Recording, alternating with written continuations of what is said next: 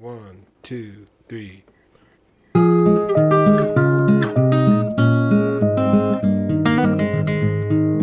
Hello, everyone. Welcome to Amazing Parents I'm so grateful that Priscilla Ahn said yes to come to share her amazing parenting life. Priscilla is one of my favorite singers on this planet. Her music is a treasure, not only for grown ups, but for children. I have faith you and your little one will love her album La La La because it is soothing and haunting. As a RIE mom, how Priscilla enjoyed her presence with her son at RIE Playroom in LA. Let's find out how she feels about being a respectful and authentic mom. Follow her on Facebook, Instagram for her live show for kids every Wednesday at 10 a.m. PST. If you're in China, check her homepage on Wang Yiyun Welcome and thank you for your time. I would love to let people enjoy your voice more. So, could you tell us more about you and your music? Yes, my name is Priscilla Ahn, and I am a singer songwriter, and I'm also a mother of two.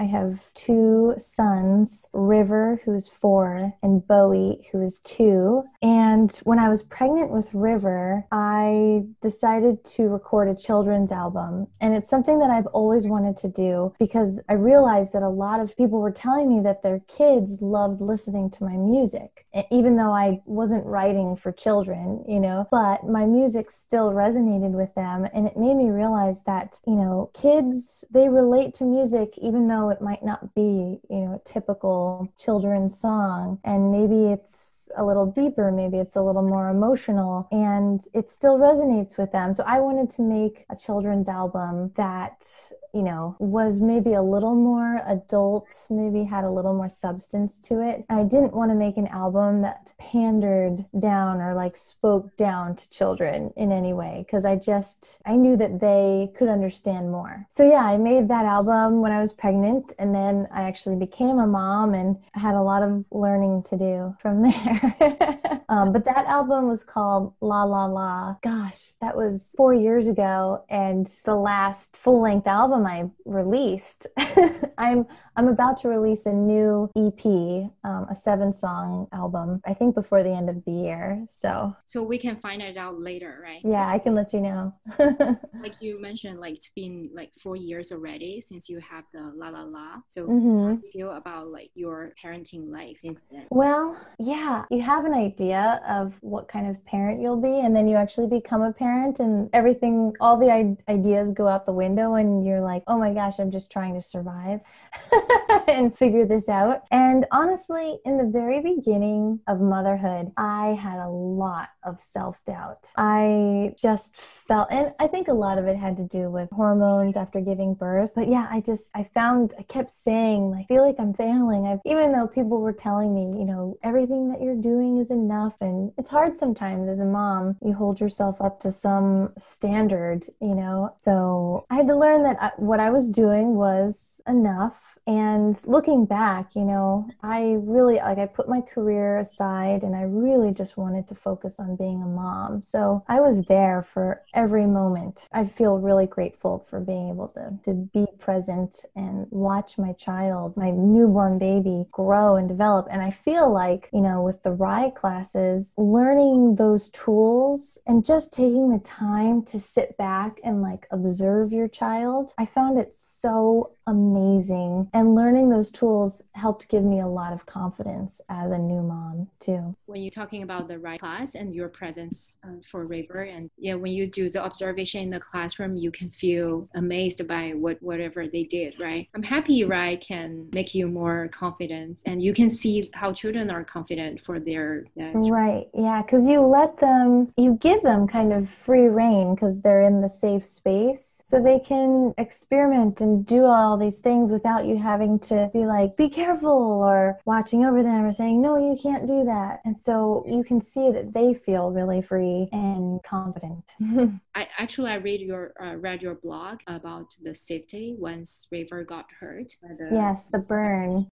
Oh, so I I we were doing RIE classes already before that happened when he burned his hand. That was a long time ago. So I think I was comparing it because it was a yoga studio where where his hand got burned, and it was a mommy and me yoga class. Um, really just for moms. But as a, I scanned the room when we first got there and saw, you know, looked for anything that looked kind of dangerous. And I did. I saw some open electrical sockets that didn't have covers on them. And I just thought, I can't feel completely safe doing yoga and letting my child wander around because it just doesn't look that safe. And it doesn't look like they made it safe for kids completely. And at the very end of the class, I was talking to the teacher. In that moment, I turned around and they had a like a light on the floor that was shining up onto a picture on, on their wall. And River reached down and to touch the light and it, the bulb was burning hot. That was very upsetting. And I wish that I had seen that earlier, of course. So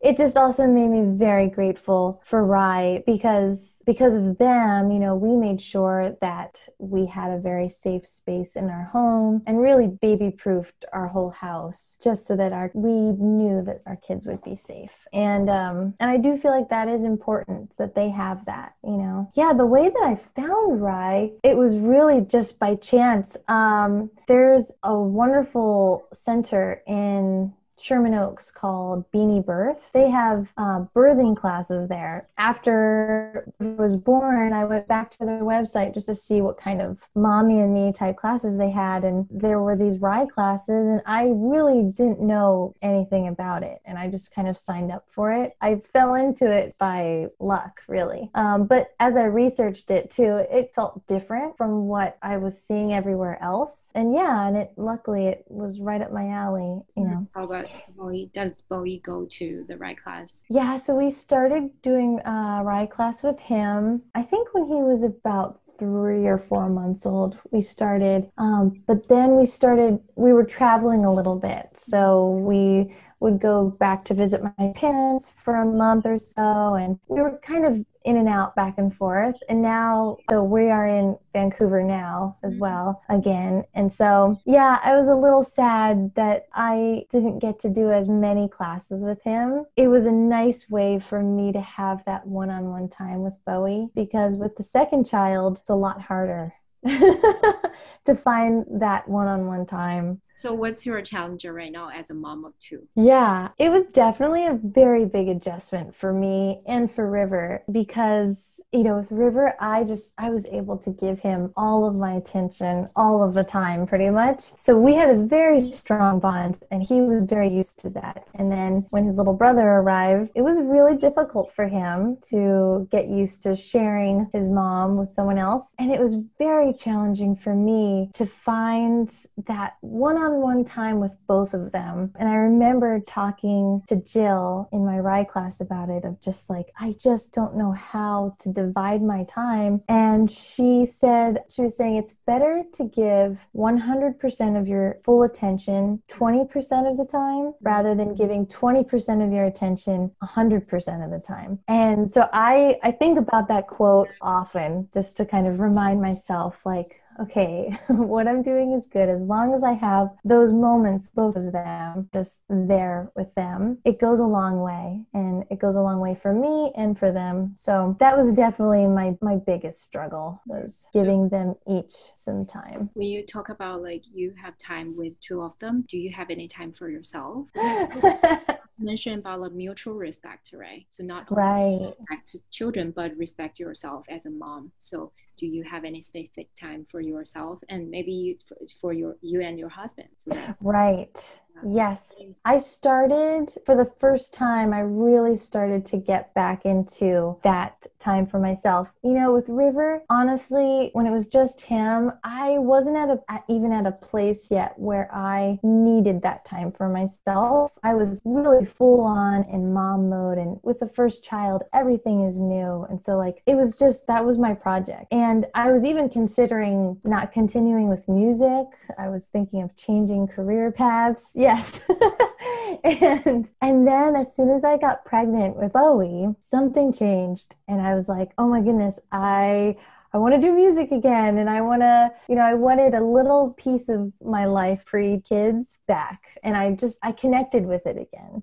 So, so when he was born, yeah, I took a little bit more, started taking a little bit more time for myself, doing music, doing exercise. I found that exercise was a very big thing for me. Um, I got very into playing tennis. That was a joy for me because when I was on the tennis court, I would think of nothing else except for the tennis ball. You know, I wasn't thinking about what I need to cook. I wasn't thinking about kids. It, it was just very cleansing for me. But, you know, now we're up here in Vancouver, you know, know, we all were quarantined for many months. And um, yeah, my husband wasn't working. I wasn't really working. So we've been able to kind of give each other time to take care of ourselves, which is really important. And now we need to find more time for dates. It's been a strange time, but also, you know, we've been seeing the silver lining in it all for us personally. You know, we're very lucky that we've been safe and we've been healthy. Um, it was really such a great time for us to just all be together as a family.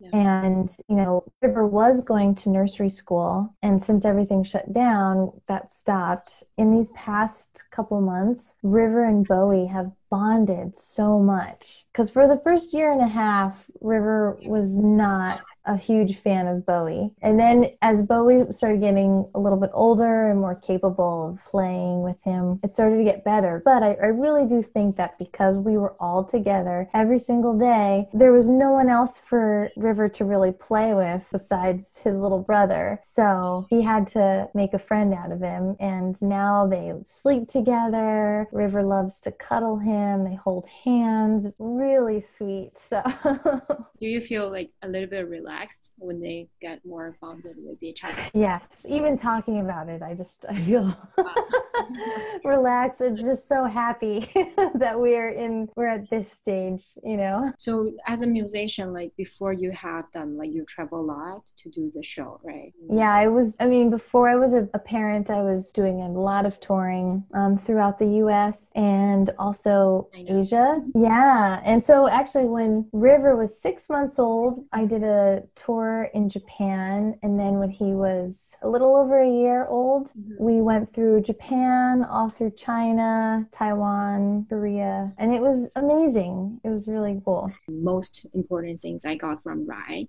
uh, people's authenticity. So that's why I want to share like what I cherish when you what do you believe or what do you love yeah so so that, that's my authentic feeling. Your state. Yeah your chill state. Oh yeah well i think I, I, mean that was one of the reasons why i really looked forward to every RIE class too is you enter the room and i just felt like uh like this release because there was nothing else to do. You're just observing your child and it's almost like a meditation because you're just 100% present and you're like watching every little nuance like the way their toes are feeling the edge of a platform you know and um, seeing learning what your child is interested in. And you know that was one thing before becoming a parent that i knew i wanted to be was someone who could allow my child to be whoever they wanted to be. And I will say, like, River is, he is a very strong individual and he doesn't do anything to, uh, to placate anybody or, you know, he's not rude. He just does what he wants to do and is who he is and he's not embarrassed about it or nervous about it. And I just, that makes me very happy and proud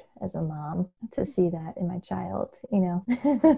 I love every mom when they show their proud faces. It's really mm. encourage uh, the surroundings. Yeah. When you're talking about observe the children, because I'm a practicum uh, student of the RIE right now, I had my parent um, infant class before, so mm-hmm. I was there with parents who observe the children. I think not only observe the children, at the same time we can observe our inner feelings or inner activities. Like what you said, it's kind of a meditation. You give the child the space to play freely, and we got space to be ourselves to observe ourselves. Right. Yeah, for me, right, it's kind of a lifestyle for me right now. You can feel it, you can just uh, let it in your life. Or yeah, that that's the thing. I mean, even just in its title, you know, it's about respectful educating, you know, and I feel like that's something we can apply to our all of our relationships, not just with our children, but with our loved ones, our family, our friends, just to treat each other with respect. It's such a, I think, such a noble thing. Yeah, children